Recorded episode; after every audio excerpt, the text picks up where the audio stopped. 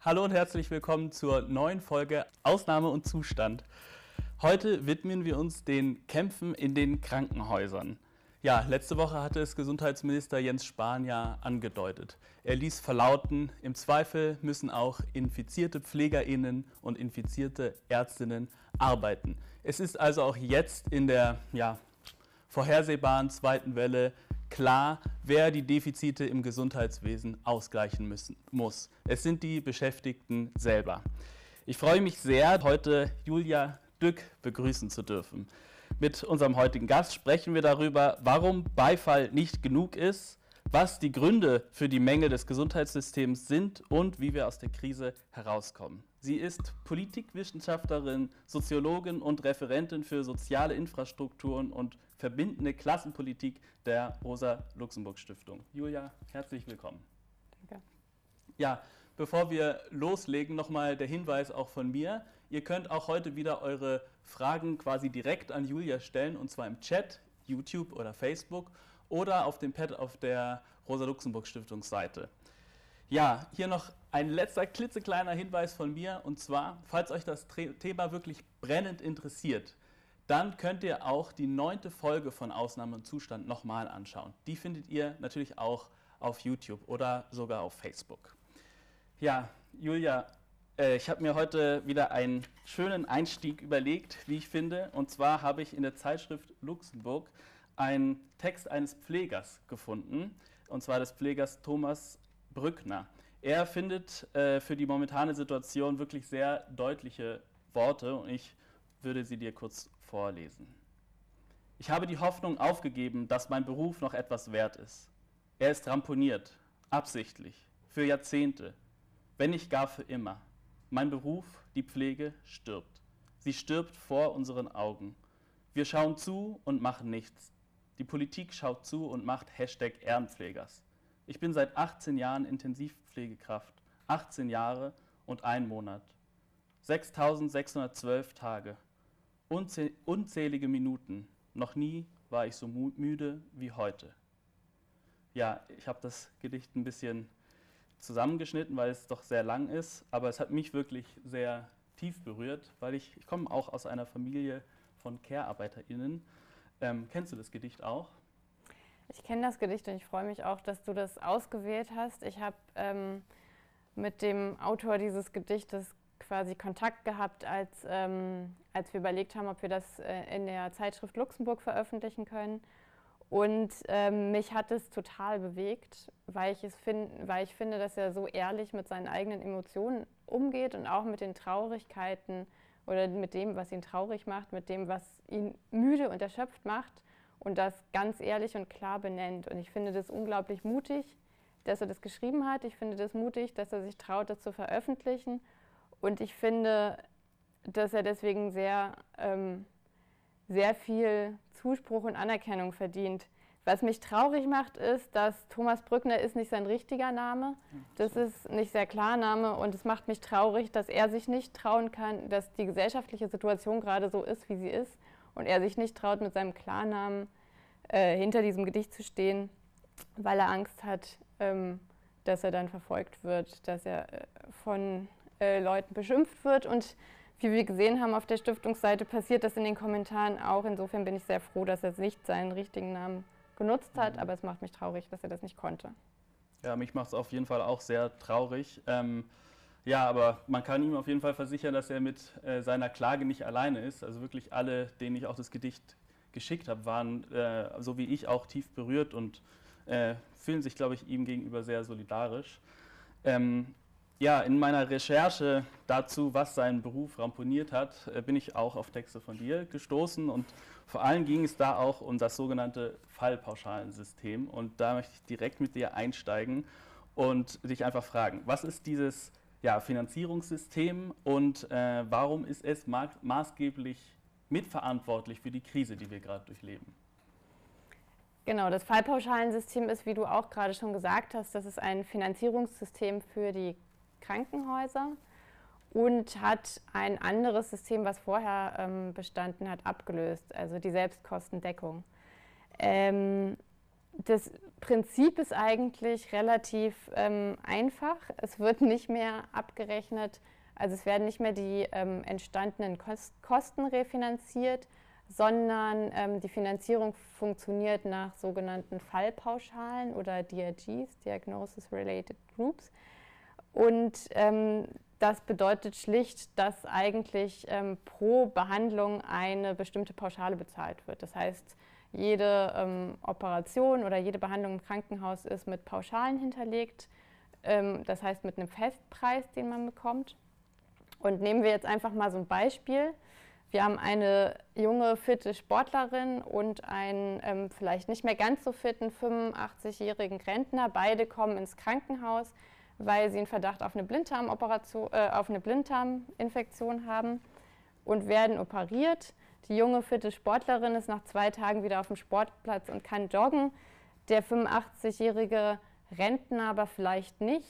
Vielleicht ähm, entzünden sich die Operationswunden oder ähm, Eitern oder es gibt andere Komplikationen, die entstehen können und er bleibt irgendwie statt der vorgesehenen Tage noch zehn Tage länger im Krankenhaus.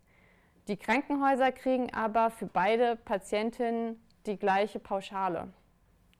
Sie kriegen sozusagen einen Festpreis, egal, ob, egal welche sozusagen Behandlungsschritte sie tatsächlich gemacht haben. Und das bedeutet faktisch, dass die Krankenhäuser entweder, wenn es gut läuft für sie, ähm, quasi schwarze Zahlen machen oder sogar Profite erwirtschaften können, weil die Person schneller aus dem Krankenhaus raus ist, als das, was sozusagen an Zeit vorgesehen ist und als das, was sozusagen mit den Kosten hinterlegt ist, also beispielsweise 2500 Euro pro Behandlung. Das Krankenhaus hat aber nur Kosten in Höhe von 2000 Euro, das heißt, sie, sie haben, machen Profit von dem, was sozusagen nicht, ähm, was sie nicht ausgegeben haben. Oder aber sie haben sozusagen das Pech ähm, und die Behandlung kostet sehr viel mehr als diese 2500 Euro, die für eine Blinddarm-OP. Das sind jetzt ausgedachte Preise, ich habe mhm.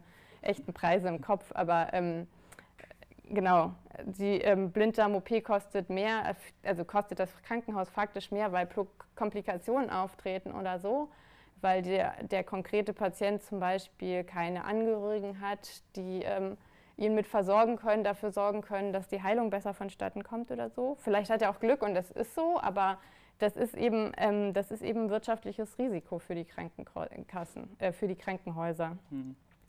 Weil die Finanzierung, wie ich schon gesagt habe, über Pauschalen funktioniert.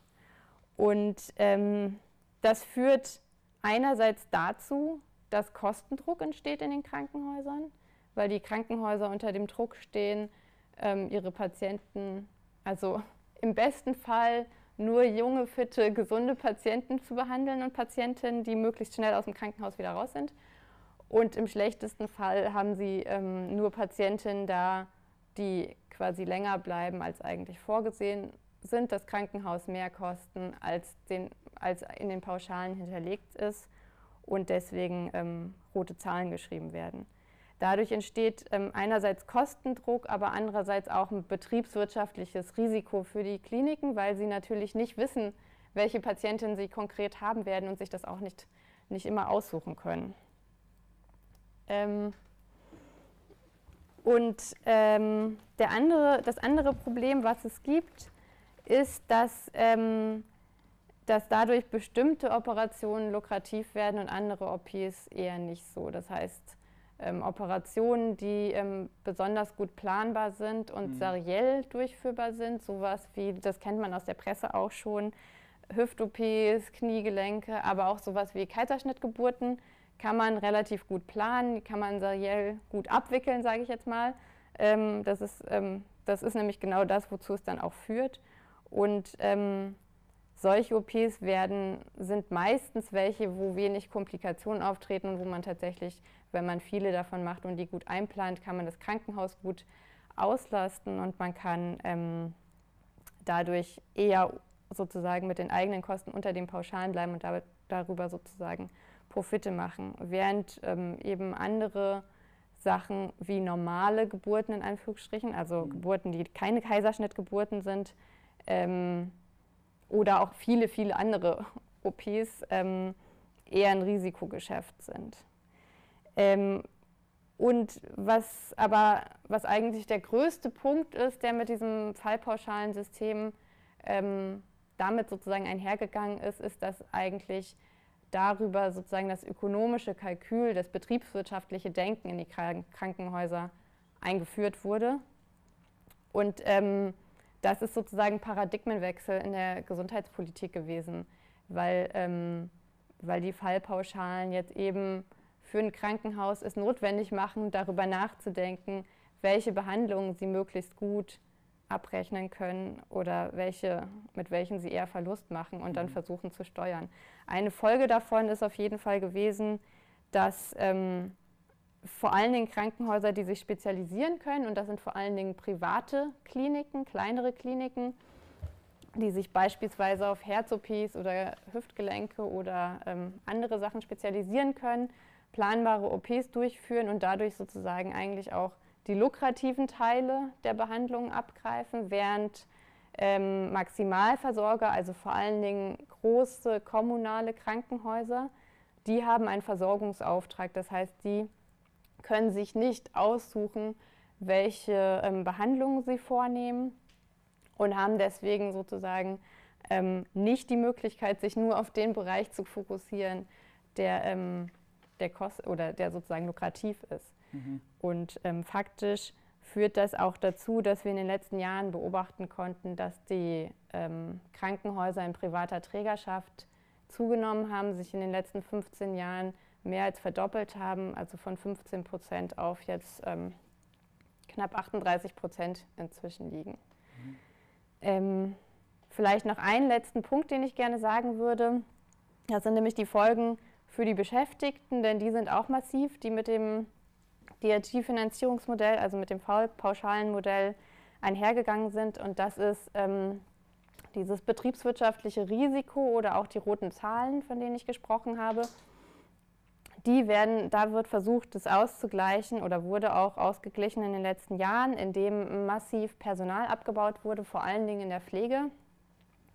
Und das hat ähm, natürlich zu einem, das ähm, haben wir jetzt auch schon ganz viel und in den letzten Jahren auch schon gehört, zu massivem Zeitdruck, zu einer Arbeitsverdichtung und Personalmangel in den Krankenhäusern geführt. Es hat aber auch dazu geführt, dass Bereiche wie Reinigung oder Service ausgegliedert wurden, das heißt in Tochterunternehmen ausgelagert werden und dort meistens untertariflich bezahlt werden. Das war der Versuch der Krankenhäuser, auf den Kostendruck zu reagieren und ähm, ist deswegen eine unmittelbare Folge des DRG-Systems. Mhm. Also zu versuchen, das, was sie an roten Zahlen schreiben, auszugleichen, indem sie an anderen Stellen kürzen. Genau, vielleicht erstmal so weit. ja.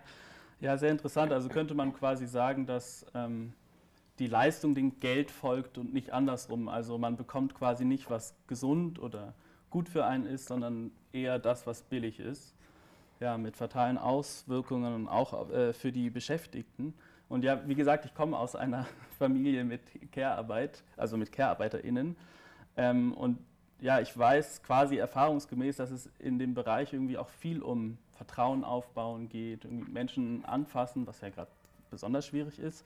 Aber es gibt noch einen ganz anderen Aspekt, der, den man jetzt nicht so quantifizieren kann oder ganz rational ähm, eben mit Minuten be äh, so beziffern kann. Mal vielleicht zu diesem Aspekt eine Frage. Und da habe ich auch wieder etwas von dir gefunden. Du schreibst, mit der Einführung der DRGs, also dieser, dieses Fallpauschalensystems, wird das Ethos fürsorglicher Praxis, das lange Zeit nicht nur das Selbstverständnis der Beschäftigten prägte, sondern auch den Anforderungen an die pflegerische Praxis entsprach, in Frage gestellt. Also was macht diese neoliberale Orientierung in Krankenhäusern, auch mit unserem Verständnis von guter Pflege? Ähm, vielleicht ein ganz klitzekleiner Punkt noch zu dem, was du gesagt hast. Nicht unbedingt ist es so, dass wir ähm, dadurch nur billige ähm, Behandlungen sozusagen bekommen, mhm. sondern was wir gesehen haben in den letzten Jahren ist, dass ähm, mit der Einführung des DRG-Systems äh, die Kosten in den Krankenhäusern oder die Kosten im Gesundheitsbereich ähm, stärker gestiegen sind als vorher. Das wollte ich nur einmal kurz dazu sagen, weil es den Mythos gibt, dass, ähm, dass das DRG-System eingeführt wurde wegen einer vermeintlichen Kostenexplosion, die vorher bestanden mhm. habe. Und deswegen wollte ich das nur einmal ganz kurz sagen, dass ähm, das nach Fallpauschalen abgerechnet wird, heißt gar nicht unbedingt oder heißt explizit nicht, dass, ähm, dass es jetzt dadurch äh, günstiger geworden ist. Es ist mhm. nur schlechter geworden, und zwar für die Beschäftigten und für die Patientin. Und da kommen wir dann eigentlich auch auf den Punkt, den du gerade gesagt hast, mhm. dass, ähm, dass die Situation sich für beide Seiten verschlechtert hat. Nämlich, ähm, was ich vorher schon gesagt habe, es hat einen massiven Abbau von Personal und vor allen Dingen auch von Personal in der Pflege gegeben in den letzten Jahren. Und das führt einerseits zu einer ähm, Verschlechterung der strukturellen Arbeitsbedingungen mhm. der Pflegekräfte, also Zeitdruck, Personalmangel, eine Arbeitsverdichtung, eine massive. Und faktisch bedeutet das, dass die Pflegenden meistens gar nicht in der Lage sind oder gar nicht die Zeit haben. Da haben wir in den letzten Jahren auch viele, viele Berichte ähm, drüber gelesen, dass ähm, die Pflegenden es nicht schaffen, zur Klingel zu kommen, wenn Patientinnen sich melden und ähm, Bedürfnisse äußern, dass ähm, viele Pflegekräfte, die sich beschweren, dass sie zum Beispiel nicht mehr mit den Patienten Karten spielen können, um ihnen die Sorge vor ähm, der OP am nächsten Tag zu nehmen. Mhm. Oder dass sie ähm, nicht mehr das Telefon halten können, damit eine Person, die sich vielleicht gerade nach einer Operation nicht mehr bewegen kann, mit einem Angehörigen telefoniert, weil sie dafür einfach schlichtweg keine Zeit haben. Das ist das eine, sozusagen die Verschle also strukturelle Verschlechterung der Bedingungen, die dazu führt, dass es einfach keine Zeit dafür gibt. Und das andere ist aber, dass es quasi eine legitimatorische Unterfütterung ähm, dieser Situation gegeben hat, und zwar in der Ausbildungsliteratur und de in dem, was sozusagen als gute Pflege transportiert wird. Mhm. Das bedeutet, ähm, wenn wir uns angucken, und es gibt Studien dazu, die das machen, äh, wie sich die Ausbildungsinhalte ähm, verändert haben in den letzten Jahren, dann ist es eigentlich ähm, so, dass wir sehen, dass bestimmte Aspekte, nämlich genau das, was Fürsorge ähm, bedeutet, also Empathie, Zuwendung, Beziehungsarbeit, all das sind eigentlich ähm, wichtige Aspekte pflegerischer Arbeit, die gelernt werden müssen und ähm, die wichtig sind für die Genesung von Patientinnen. Und diese Aspekte sind ähm, im Rahmen des DRG-Finanzierungsmodells einerseits unter Druck geraten, weil dafür keine Zeit mehr ist. Mhm Sie sind aber auch unter Druck geraten, weil es quasi einen Kulturkampf um die Pflege gegeben hat, ähm, nämlich um die Frage, was sind eigentlich wichtige Aspekte pflegerischer Arbeit. Und mit diesem Schlagwort der Professionalisierung ähm, ist ein Begriff von Pflege stark gemacht worden, der eigentlich auf den Behandlungsteil der Pflege, also auf medizinische oder technische Aspekte, den Fokus richtet. Also etwa sowas wie ähm, Drainagen zu legen, ähm, Spritzen zu geben, Medikamentenvergabe und ähm, so zu betreuen und ähm, andere Aspekte der pflegerischen Arbeit, die auch ähm, gelernte wichtige Tätigkeiten sind, aber als vermeintlich weniger anspruchsvoll gelten. Ähm, zum Beispiel sowas wie Körperpflege, also ähm, einen Patienten, eine Patientin jeden Tag zu waschen ähm, ist als nicht mehr so wichtig erachtet worden und wird auch explizit von Pflegedienstleitungen eingefordert, dass das reduziert werden kann im Notfall. Mhm. Und der Notfall ist halt jeden Tag ja. und das bedeutet faktisch, ähm, dass eigentlich, genau, Körperpflege ist nicht nur, da geht es nicht nur um Hygiene, da geht es auch um den um Beziehungsaufbau, da geht es darum, auch sozusagen zu ertasten oder herauszufinden, wie geht es einer Person eigentlich ähm, jenseits einer kommunikativen Ebene. Und deswegen ist es ein wichtiger Aspekt pflegerischer Arbeit und viele Pflegekräfte sagen das auch so und sehen mhm. eigentlich nicht ein, dass sie ähm, auf diesen Teil ihrer Arbeit verzichten sollen oder dass es bedeutet, dass sie das reduzieren sollen. Aber unter den Bedingungen, wie sie sind, Angesichts des Zeitmangels schaffen sie das nicht und gleichzeitig wird aber auch ideologisch vermittelt, Professionalisierung der Pflege bedeutet eigentlich die Übernahme ärztlicher Tätigkeiten, bedeutet den Schwerpunkt auf medizinische Aspekte der Arbeit zu legen. Und ähm, genau, das bedeutet eigentlich, ich, ich bin nicht, also ich will damit überhaupt nicht stark machen, ähm, zurück zu einem alten Fürsorgeverständnis und weg von der Professionalisierung. Ich würde nur in Frage stellen, also nicht der Anspruch der Professionalisierung ist falsch, sondern die konkrete Umsetzung. Mhm. Ähm, deswegen geht es darum, also es ist quasi ein ideologischer Angriff auf Aspekte der Fürsorge, auf Empathie, auf Zeit für die Sorgen und Nöte der Patientin, auf ihre individuellen Bedürfnisse. Und ähm, dafür müssen Pflegekräfte äh, Zeit bekommen, aber sie müssen auch in ihrer Ausbildung mitvermittelt bekommen, dass das ein wichtiger Aspekt ist, dass das ein, eine Qualifikation ist, die erlernt wird und dass das nicht etwas ist, was an Hilfskräfte oder an Servicekräfte ähm, delegiert wird und dadurch auch an Kräfte, die quasi schlechter bezahlt sind ähm, und damit eigentlich eine Abwertung oder eine Stratifizierung der Tätigkeiten in der Pflege stattfindet in höherwer höherwertige Tätigkeiten und Tätigkeiten, die abgewertet werden. Und ähm, deswegen würde ich eigentlich sagen, ähm, ja, wir müssen, ähm, es muss eine gesellschaftliche Aushandlung darüber geben, was wir unter guter Pflege verstehen, müssen, äh, verstehen wollen. Und das beinhaltet sowohl die Perspektive der Beschäftigten als auch die Perspektive derjenigen, die dort versorgt werden. Mhm. Ähm, genau. Ja eine kurze Rückfrage. Du hast gesagt, das DRG-System hat es nicht günstiger gemacht, sondern vor allem nur schlechter. du, hast auch das Wort Mythos ähm, verwendet. Mich würde interessieren, 2004 wurde es umgesetzt, ne, das DRG-System. Ähm, was war das Argument dafür? Oder welcher Mythos hat das äh, DRG-System selbst irgendwie legitimiert? Also vorher gab es ja die Selbstkostendeckung. Das war ein Finanzierungsmodell, in dem ähm, die tatsächlich entstandenen Kosten refinanziert wurden. Das mhm. heißt, ein Krankenhaus hat, ähm, hat äh, aufgelistet, welche Kosten ihm entstanden sind und die ähm, wurden dann auch refinanziert über die Kassen.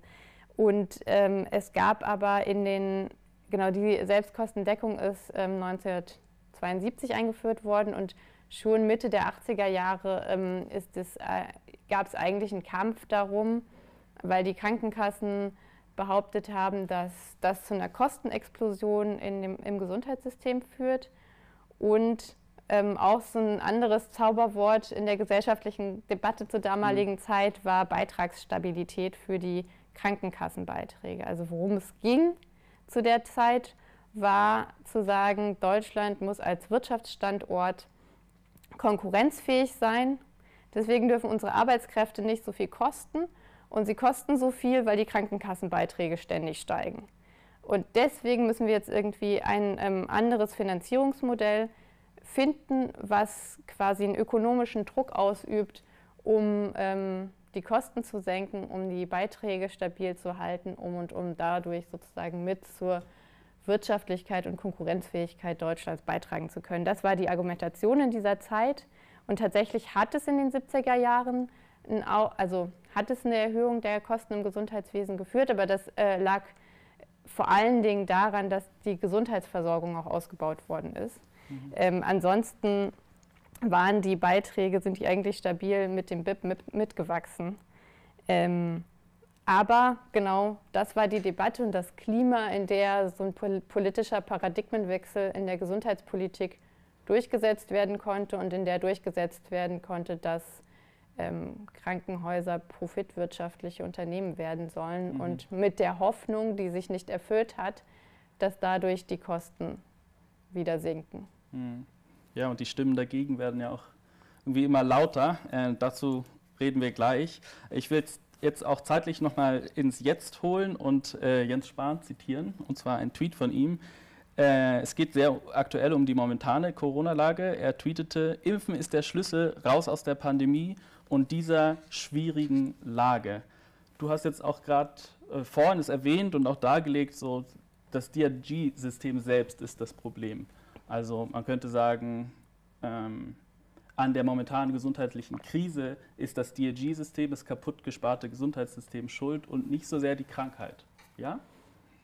An der Krise im Gesundheitssystem auf jeden Fall schon, mhm. weil, ähm, wie ich schon versucht habe, über die Pauschalen zu erklären, ist das, also ist das Problem eigentlich, was ähm, auch zu einer Krise im Gesundheitswesen geführt hat. Einerseits, dass massiv Personal abgebaut wurde in den letzten Jahren und das führt eben reihenweise dazu, dass äh, Pflegekräfte, wir haben es in dem Gedicht auch vorher schon gehört. Ich bin müde. Das ist keine Aussage von einer einzelnen Pflegekraft. Das ist das sind die Worte, also da spricht eine Pflegekraft für, ihre, für den gesamten, gesamten Berufsstand quasi, weil müde sind, glaube ich, ähm, alle und zwar schon vor der Pandemie gewesen. Und zwar genau aus dem Grund, dass ähm, Kosten gespart werden sollten, indem Personal abgebaut wurde. Ähm, deswegen gab es schon vorher eine massive Erschöpfung unter den Pflegenden und, ähm, und schon vorher eine Art von Personalabbau, der zwar irgendwann gestoppt wurde, aber trotzdem nicht dazu geführt hat, dass jetzt genügend äh, Pflegekräfte da sind. Das heißt, das ist ein massives Problem, was wir jetzt ja auch sehen. Es gibt ähm, die Diskussion um die Anzahl der Intensivbetten, aber ähm, wir können die Intensivbetten noch so weit erhöhen, wenn keine Menschen dafür da sind, die ähm, dann auch die Pflege dafür übernehmen, dann haben wir trotzdem ein Problem. Und das zeigt sich jetzt. Das andere Problem ist ähm, das wirtschaftliche Risiko. Das hatte ich vorhin auch gesagt. Das zeigt sich jetzt in der Pandemie auch nochmal. Also sozusagen, ähm, was, was, passiert ist in den letzten Jahren, ist nicht nur, dass ähm, das Pflegepersonal abgebaut wurde, sondern es hat ja auch eine Erlösorientierung gegeben. Das heißt, ähm, also bezahlt oder refinanziert von den Kassen werden ja nach Pauschalen die Behandlungen. Ähm, das heißt aber, es wird nur, ähm, es, es fließt sozusagen nur Geld ins System, wenn tatsächlich auch eine Behandlung stattgefunden hat. Das führt aber dazu, logischerweise, dass es einen ökonomischen Anreiz gibt, alle, also die Krankenhäuser unter Volllast laufen zu lassen, weil ein leeres Bett bringt keinen Erlös, bringt keine Kosten, also bringt keine Gewinne rein ins Krankenhaus. Auch keine Verluste, aber doch eben doch Verluste, weil sozusagen man muss es sozusagen ähm, betreiben, ohne dass damit dann ein Erlös erzielt werden kann. Und das hat ähm, einerseits dazu geführt, dass, ähm, dass versucht wurde, sozusagen immer mehr zu behandeln, immer mehr Operationen durchzuführen, also die Fallzahlen zu steigern, wie man in unserem Sprech sagt. ähm, und äh, gleichzeitig ähm, die Betten abzubauen, die als überflüssig gelten. Und ähm, das ist insofern in einer Situation wie der, in der wir jetzt sind, einer Krisensituation, ein Problem. Wenn eben sozusagen alle überflüssigen Kapazitäten in den letzten Jahren abgebaut wurden, haben wir jetzt zu wenig davon. Ähm, und das ist eigentlich auch eine unmittelbare Fol Folge der Ökonomisierung oder der äh, genau, Profitorientierung im Gesundheitswesen und der Erlösorientierung, die es gegeben hat oder die sozusagen Teil des Finanzierungsmodells nach Pauschalen ist. Und ähm, das ist eigentlich irre, weil ähm, mhm. man müsste eigentlich ja als würde man sozusagen gesellschaftlich äh, Gesundheit planen wollen oder die Gesundheitsversorgung planen wollen, würde man ja in jedem Fall sagen, es kann Situationen geben, das kann ja auch ein größerer Arbeits-, also eine größere Industriekatastrophe sein oder so, wo ähm, keine Ahnung, das wollen wir uns nicht vorstellen, aber wenn ein Atomkraftwerk zusammenbricht, werden wir auch massiv ähm, Schwierigkeiten haben und Leute haben, die in Krankenhäusern behandelt werden müssen. Und wir müssen sozusagen immer mit, äh, also wir müssen bestimmte Kapazitäten haben, um für solche Krisenfälle gewappnet zu sein. Wenn die aber aus finanziellen Gründen in den letzten Jahren abgebaut werden, dann sind wir auf Krisensituationen, sei es jetzt eine Pandemie oder seien es andere Naturkatastrophen oder ähm, also genau, Industrieunfälle oder es gibt ja unterschiedliche Formen von Krisen, aber wir sind auf jeden Fall nicht gut vorbereitet. Und insofern würde ich ähm, sagen, genau, dass, dass die Krise, also dass die Pandemie ähm, ins Gesundheits-, also das Gesundheitssystem so verschärft hat oder dass ähm, sozusagen die Krise im Gesundheitssystem so verschärft wurde, liegt auf jeden Fall darin, dass es diesen Paradigmenwechsel gegeben hat hin zu einer Ökonomisierung im Gesundheitsbereich. Mhm. Ja, du hast es gerade gesagt, das ist eigentlich irre. Ähm, und gegen diesen Irrsinn wächst ja auch der Widerstand. Auch gerade in den letzten Monaten ist er zumindest nochmal so in den Fokus der medialen Öffentlichkeit auch nochmal stark gerückt. Und ich möchte zuerst einmal eine ganz basic, vielleicht ein bisschen blöde Frage stellen. Arbeitskampf im Krankenhaus, also Klassenkampf im Krankenhaus. Ähm, wie sehen Streiks im Krankenhaus aus? Also was passiert da konkret? Ähm, ich komme gleich darauf zurück und werde das auch ganz konkret beantworten. Aber ich würde einmal nochmal ein Faszinosum feststellen wollen. Okay, ich bin gespannt. ähm, und zwar, ähm, dass es überhaupt Kämpfe im Krankenhausbereich gibt, weil mhm. lange Zeit galt auch für die ganze gewerkschaftliche Forschung der Krankenhausbereich quasi als ein Bereich, wo die Leute nicht bereit sind zu streiken, weil sie eben ähm, Fürsorge leisten, weil sie sich um andere Menschen kümmern. Mhm. Und dass dieser Bereich, dass nun ausgerechnet dieser Bereich einer ist, der plötzlich sozusagen aufs Tableau der gesellschaftlichen Kämpfe emporgestiegen ist, ist, ähm, ist für die Forschung eine Überraschung, ist aber auch ähm, erstmal ja erklärungsbedürftig. Wie können eigentlich Leute streiken, die sich eigentlich um andere Leute kümmern müssen und deren mhm. sozusagen deren Leben ja auch davon abhängt oder das Leben der Patientin davon abhängt. Und ähm, genau, insofern ähm, würde ich erstmal sagen, a, die, der Leidensdruck ist so groß geworden, mhm. dass es einfach eine Notwendigkeit gab, darüber nachzudenken, wie können wir jetzt eigentlich ähm, aktiv werden gegen diese Form der Verschlechterung in unseren Bereichen. Also die Sorgekämpfe haben in den letzten Jahren in vielen Bereichen zugenommen, aber besonders sichtbar eben auch im Krankenhausbereich. Und das hat, wie, gesagt, wie ich ähm, vorher schon gesagt habe, ähm, was damit zu tun, dass es eben auch massive Angriffe gegeben mhm. hat auf diesen Bereich, dass das äh, sozusagen mit der Schaffung von Profit und der ähm, Reduzierung des Personals auch eine zunehmende Verschärfung der Arbeitsbedingungen für die Beschäftigten gegeben hat. Das heißt, es hat ähm, in dem Rahmen die, ist die Frage sozusagen äh, brennend geworden, wie können wir darauf antworten, ohne ähm, gleichzeitig, weil es eben weil es eben doch ein besonderer Bereich ist. Mhm. Ähm, wie können wir auf diese Fragen, auf diesen Leidensdruck antworten, ohne ähm, die Patientin ähm, sozusagen sich selbst zu überlassen? Und da ähm, ist ein Instrument entwickelt worden, was sich so Notdienstvereinbarung nennt. Das heißt in Krankenhäusern einfach, dass, also was heißt einfach? Das heißt, dass ähm, die Beschäftigten sich in den Krankenhäusern überlegt haben oder festgestellt haben, dass sie sozusagen, ähm, wenn sie, dass im Durchschnitt Patientinnen sieben Tage bleiben und nach sieben Tagen ungefähr entlassen werden. Das ist einfach nur so ein Durchschnittswert. Mhm. Das heißt, sie haben ähm, überlegt, dass sie sieben, mindestens sieben Tage im Voraus ankündigen, dass sie streiken werden und damit ähm, die Verantwortung von sich ähm, an die Arbeitgeberin quasi delegiert und gesagt, ähm, wir werden zu dem Zeitpunkt streiken. Ihr müsst dafür sorgen, dass bis dahin keine Patientinnen in unserem Krankenhaus sind, damit wir unseren Streik durchführen können. Mhm. Wenn ihr nicht dafür sorgt, dann liegt es in eurer Verantwortung, dass die Patienten nicht versorgt werden können, denn wir sind nicht da.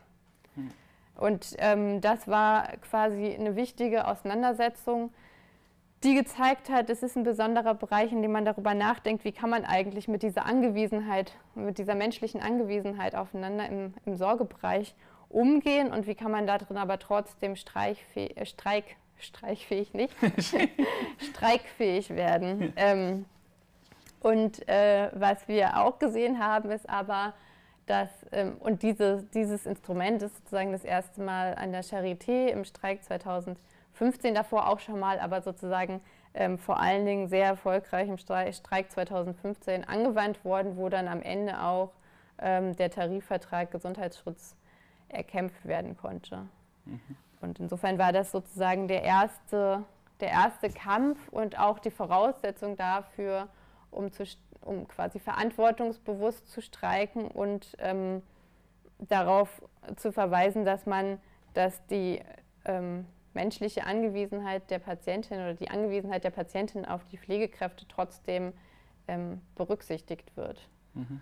Und ähm, ich finde immer noch, dass damals ein sehr, sehr guter Slogan geprägt worden ist, nämlich der Slogan Mehr von uns ist besser für alle, weil er eben genau auf diese Gegenseitigkeit verweist und zwar nicht nur in Bezug auf, wir können nur streiken, wenn ihr nicht da seid, sondern vor allen Dingen, wenn es mehr von uns gibt, dann haben wir Zeit, unsere Arbeit so auszuführen, wie wir sie gelernt haben und wie wir sie auch für richtig erachten. Und ähm, genau, was wir in den letzten Jahren gesehen haben, ist, dass ausgehend von diesen Auseinandersetzungen auf jeden Fall sich quasi eine Welle losgetreten hat, mhm. ähm, Es war in der Charité-Auseinandersetzung immer die Hoffnung, dass es nicht die einzige Auseinandersetzung bleibt, weil äh, mehr Personal an einem Krankenhaus zu erkämpfen ist eben äh, ist möglich, aber es ist schwierig, das dann auch durchzusetzen. Und deswegen war die Hoffnung, dass dem weitere Krankenhäuser folgen. Und das ist tatsächlich ähm, viele, viele, viele Auseinandersetzungen haben seitdem um Entlastungen an den Krankenhäusern, um mehr Personal stattgefunden. Und immerhin in 18 Häusern gibt es Tarifverträge oder ähnliche Regelungen, die eben jetzt auch ähnliche Punkte erkämpft haben. Ja, wow, wirklich ein Faszinosum, wie du gesagt hast. Ja, der Slogan äh, Mehr von uns ist besser für alle passt auch gut zu dem nächsten Punkt, den ich aufgreifen möchte. Denn auch gerade momentan werden ja mindestens 50.000 zusätzliche PflegerInnen gefordert, also mehr von ihnen. Ähm, ich möchte mit, es gibt da einen heiß diskutierten Lösungsansatz und zwar die Abkürzung PPR 2.0. Was ist PPR 2.0? Also PPR steht erstmal für Pflegepersonalregelung und es ist ein Bemessungsinstrument, was faktisch eigentlich, ähm, das möchte darauf hinaus zu sagen, wir machen pflegerische, ähm, also die notwendigen pflegerischen Leistungen bemessbar und packen die quasi in Zeiteinheiten, um berechnen zu können, wie viel Pflegepersonal wird eigentlich gebraucht. Ähm, in Bezug auf eine bestimmte Station, aber auch in Bezug auf äh, sozusagen Schichten und das gesamte Krankenhaus, um überhaupt eine äh, Grundlage dafür zu haben, wie man, wie viel Personal man benötigt, um Patienten versorgen zu können oder gut versorgen zu können. Mhm. Und genau diese, es gab schon mal ähm, etwas Ähnliches, das nannte sich PPR 1.0 und ähm, hat, war sozusagen 93 war das mal kurz in Kraft, allerdings mhm. für nicht besonders lange.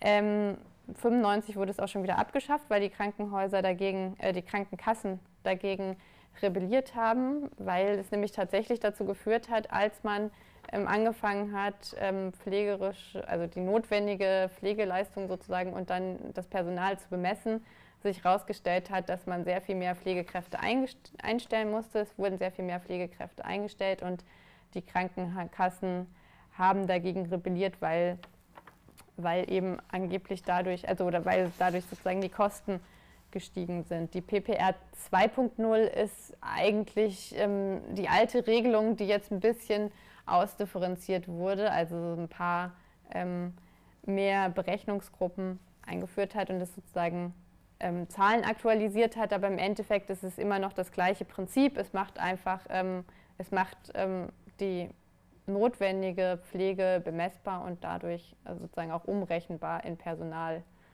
Ähm, wie viel Personal wird eigentlich gebraucht in den Krankenhäusern? Und vielleicht nur ein Punkt, weil ich vorher ja auch schon gesagt habe, es gab ähm, Kämpfe um Entlastung mhm. und es gibt ähm, tarifliche Regelungen auf ähm, Ebene der einzelnen Kliniken oder Krankenhausstandorte. Nichtsdestotrotz wäre es wichtig, eine gesetzliche Pflegepersonalregelung zu haben. Also die PPR 2.0 ist etwas, was sozusagen Verdi zusammen mit dem ähm, Pflegerat und ähm, der Deutschen Krankenhausgesellschaft eingebracht hat. Also es wurde sich auf diese gemeinsame Regelung geeinigt, die äh, dem Grund Bundesgesundheitsministerium auch schon vorliegt, schon vor Corona vorlag und jetzt ein bisschen auf Eis liegt und ähm, so ein bisschen im Rahmen von Corona quasi unters Radar geraten, nee, wie sagt man, also aus dem Radar geraten ist. ähm, und äh, genau, aber es gibt nächste Woche eine Anhörung dazu im Bundestag. Mal sehen, wie die läuft. Es wäre auf jeden Fall wichtig, diese Regelung durchzusetzen, weil a, ähm, gibt es nicht an allen Krankenhäusern sowas wie tarifliche Personalbemessung oder tarifliche Regelungen äh, über die Höhe des Personals. Und ähm, ja, genau, deswegen braucht man eine gesetzliche Personalregelung, um das verbindlich zu machen, um auch verbindlich zu machen, dass die Kassen das refinanzieren müssen, mhm. und zwar überall. Ja. ja, eine zweite Sache, die äh, oft gefordert wird, vielleicht etwas offen, äh, offensichtlich ist, Abschaffung der Fallpauschale. Und meine Frage sticht jetzt so ein bisschen in die Richtung, was kommt danach? Also dann da habe ich gelesen, dass gefordert wird, dass das Krankenhaus eben nicht mehr ein Geschäftsmodell ist, sondern vielmehr eine soziale Infrastruktur, die halt eben auf jeden Fall finanziert werden muss. Ähm, ja, was bedeutet es, ein Krankenhaus als soziale Infrastruktur? Na, ich würde vielleicht so ähm, drei, vier, na egal, ich zähle sie nicht, aber ich zähle sie mal auf. ja. ähm, Kriterien nennen. Das eine wäre auf jeden Fall ein anderes Finanzierungsmodell. Also ähm, wie wir haben gesehen, dass äh, die Krise im Gesundheitssystem vor allen Dingen aus der Art der Finanzierung in den Krankenhäusern resultiert. Das heißt, wir brauchen eine andere Finanzierung und ähm, das Selbstkostendeckungsprinzip ist ähm, ein Prinzip, was gut ist, weil es einfach eine ganz andere Funktionslogik aufweist als ähm, die Finanzierung nach Fallpauschalen, weil mhm. es eben nicht ökonomisches Kalkül zum Ausgangspunkt ähm, der ähm, Prozess in den Krankenhäusern macht oder der Entscheidung darüber, welche Behandlungen durchgeführt werden sollen oder welche nicht, sondern ähm, einfach nach medizinischen und pflegerischen Bedarfen äh, guckt und die Sachen oder das ermöglicht, dass danach geguckt wird. Also sozusagen die Rationalität ist nicht die eines betriebswirtschaftlich agierenden Krankenhauses, sondern eines, was sich einer guten Versorgung verpflichtet. Oder zumindest mal gibt es keinen ökonomischen Anreiz, das nicht zu tun. Mhm. Ähm, und das andere ist, dass damit auch tatsächlich sozusagen die Bedingungen für eine andere Pflege, ähm, für eine andere Gesundheitsversorgung in den Krankenhäusern geschaffen werden. Damit ist noch nicht automatisch gesagt, wie die konkret aussehen soll. Mhm. Das ist immer noch Teil einer gesellschaftlichen Aushandlung, dass man ähm, sich gemeinsam gesellschaftlich darüber verständigen muss, welche Gesundheitsversorgung, wie umfassend soll die sein, was bedeutet eigentlich gute Pflege für diejenigen, die versorgt werden, aber auch für diejenigen, die sie leisten. Das muss trotzdem gemeinsam verhandelt werden in einem demokratischen Prozess. Und in dem muss dann auch so etwas wie, das wäre der andere Punkt, der wichtig wäre für ein anderes, für ein ähm, für sozusagen Krankenhaussystem, was nicht nach Profit funktioniert, was als soziale Infrastruktur funktioniert, ist, dass man eine Form von Bedarfsermittlung und Bedarfsplanung hat. Das heißt, dass man sich ähm, überlegt, im Moment ist es so, dass gesagt wird, also dass quasi nur geguckt wird, ähm, wie viele Krankenhäuser müssen auf eine bestimmte Anzahl von Bevölkerung kommen, also wie ist sozusagen die, hoch ist die Bevölkerungsdichte und wo müssen wir ein Krankenhaus hinpflanzen, wobei äh, gerade dem Markt überlassen wird, ob das Krankenhaus bestehen kann oder nicht. Mhm. Aber ähm, eigentlich müssten wir dahin gehen, also dahin kommen zu sagen, der Bedarf, der gesellschaftliche Bedarf der Gesundheitsversorgung muss ermittelt werden. Das muss in einem demokratischen Prozess passieren und vor allen Dingen muss, müssen da Kriterien eine Rolle spielen, wie auch äh, soziale Kriterien, die Altersstruktur der Bevölkerung, aber auch die Bedürfnisse. Also wir wissen, dass ähm, Gesundheitsversorgung auch eine Frage der sozialen Verhältnisse ist. Mhm. Das heißt, Armut schafft andere Bedarfe. Ähm, genau. Unterschiedliche soziale Verhältnisse führen dazu, dass der Gesundheitsbedarf ähm, sich anders gestaltet und deswegen muss das eigentlich Teil einer Bedarfsplanung sein. Und ähm, insofern würde ich sagen, äh, genau, ähm, ein Krankenhaus, was nicht als Geschäftsmodell, sondern als soziale Infrastruktur funktioniert, ist nicht profitorientiert, es ist demokratisch und es hat eine ähm, demokratische Bedarfsplanung und es hat vor allen Dingen keine Ausrichtung auf Gewinn und damit auch eine Zurückdrängung der privaten Krankenhausbetreiber aus dem Krankenhaussektor, denn das ist dann kein Markt mehr. Mhm. Ja. ja. kein Markt mehr. Ähm, Markt, klasse. Äh, zumindest das ist jetzt mein assoziativer äh, Schritt, denn du bist ja auch ähm, Referentin für verbindende Klassenpolitik. Bevor jetzt die Publikumsfragen reingereicht werden, möchte ich dich noch kurz fragen. Was bedeutet das, also verbindende Klassenpolitik im Kontext Krankenhaus? Das ist natürlich eigentlich eine sehr große Frage. eigentlich, ja. Und äh, ich will aber trotzdem ähm, versuchen, das plastisch zu machen. Und ich würde sagen, es gibt unterschiedliche Ebenen, auf denen man sich das angucken kann. Das eine ist, ähm, ich habe das vorhin schon mal angedeutet, aber nicht ausgeführt, aber es hat, in, also es hat in den letzten Jahren auch eine Stratifizierung der Belegschaft stattgefunden. Also das heißt, ähm, dass äh, es auch eine stärkere Aufspaltung von, ähm, welche Pflegekräfte sind eigentlich für welche Tätigkeiten zuständig gegeben hat und damit sozusagen auch eine Abwertung bestimmter pflegerischer Aspekte. Das hatte ich vorhin schon erwähnt, aber das Outsourcing hat ja auch dazu geführt, dass ähm, Beschäftigte nun in Tochterunternehmen arbeiten, quasi dem Krankenhaus nicht mehr zugerechnet werden oder zumindest nicht mhm. mehr im krankenhauseigenen Betrieb angestellt sind, was faktisch dazu geführt hat, dass ähm, untertariflich bezahlt wurde. Ähm, das heißt, es gibt ähm, an verschiedenen ähm, Punkten eigentlich eine Untergliederung, wer kriegt eigentlich wie viel Geld und wo sind die Leute beschäftigt. Und wenn man ähm, Kämpfe zusammenführen muss, muss man auf jeden Fall dem Rechnung tragen. Das heißt, es kann nicht nur darum gehen, mehr Pflegepersonal zu fordern, denn ähm, gute Versorgung im Krankenhaus heißt eben auch gute Bedingungen. Das heißt aber auch gute Bedingungen für die Reinigungskräfte oder für die Servicekräfte, die angestellt sind, ähm, weil nur all das zusammen. Eine gute Krankenhausversorgung ähm, gewährleisten kann. Und äh, eine andere Frage, die da drin aber auch eine Rolle spielt und auch ähm, Fragen verbindender Klassenpolitik ähm, adressiert, ist, ähm, wie, wie, sozusagen lösen wir eigentlich unseren Personalmangel. Und mhm. Ähm, teilweise wird ja, ähm, werden Pflegekräfte aus dem Ausland angeworben. Das führt aber dazu, dass in den Ländern, aus denen sie angeworben, angeworben werden, ja auch Pflegelücken entstehen. Auf der einen Seite und andererseits ähm, arbeiten Leute oder angeworbene Pflegekräfte teilweise unter ähm, anderen, unter schlechteren Bedingungen, ja. weil eben äh, sie teilweise in Knebelverträge ähm, gezwungen werden, in denen sie ihre Sprachkurse noch nachträglich bezahlen müssen, die sie dafür brauchen, um hier überhaupt als Pflegekraft arbeiten zu können aber auch indem sie verpflichtet werden, für die Unternehmen äh, über eine bestimmte Zeitspanne zu arbeiten, also ja. sich verpflichten müssen. Das heißt, ähm, es gibt sozusagen Spaltungen in unterschiedlichste Gruppen und das findet auch im Krankenhaus oder um Krankenhaus und Gesundheitsversorgung statt.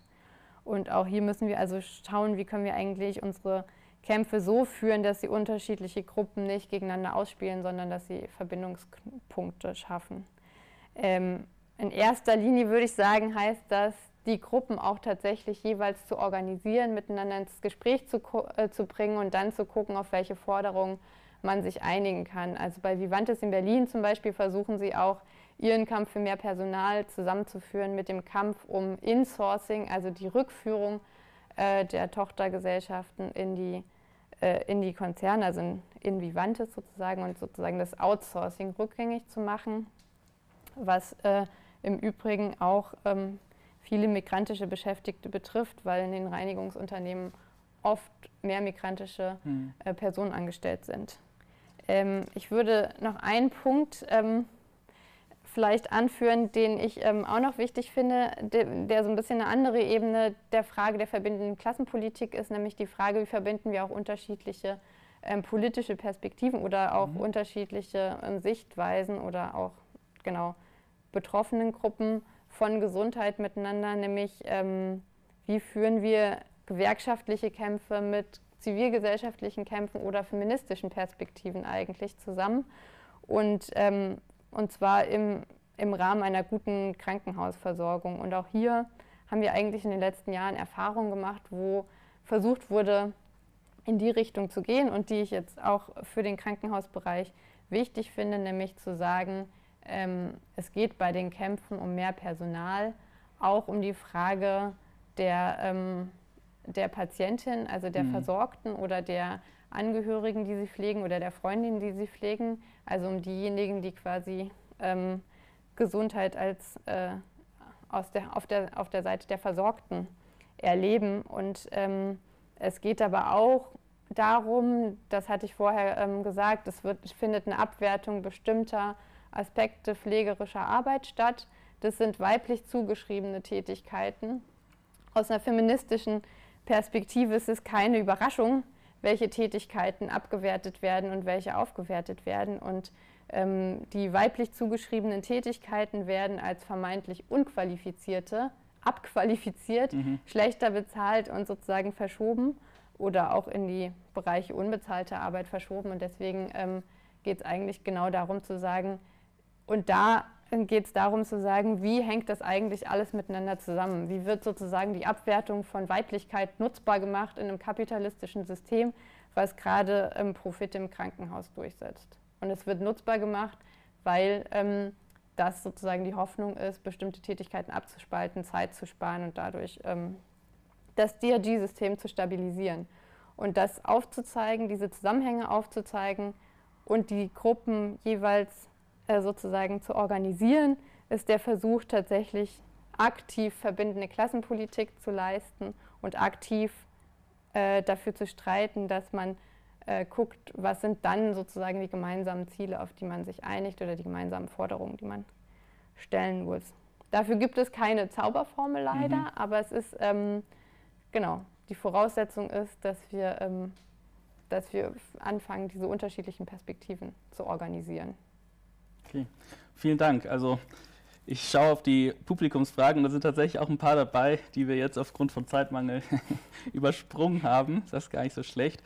Vielleicht fangen wir mal mit der vielleicht ähm, auflockerndsten an, und zwar der zweiten. Was hältst du von dem Hashtag Besonderhelden-Video der Bundesregierung?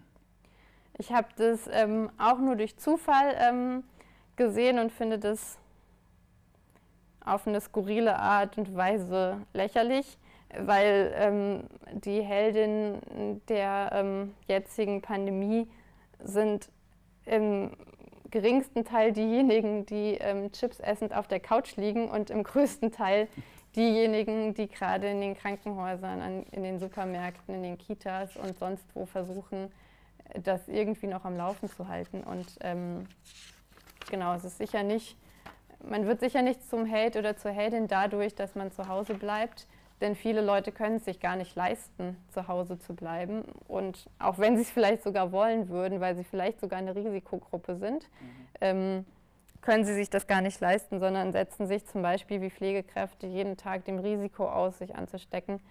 Und ähm, trotzdem sie schon total erschöpft sind, die Lücken im Gesundheitssystem zu stopfen. Ich glaube, ähm, das sind eigentlich die besonderen Heldinnen, obwohl wir nicht äh, davon sprechen sollten, dass sie Heldinnen sind, weil sie zu Recht darauf verweisen, dass sie nicht als Heldinnen bezeichnet werden, sondern ähm, angemessene Bedingungen einfordern und ähm, genau.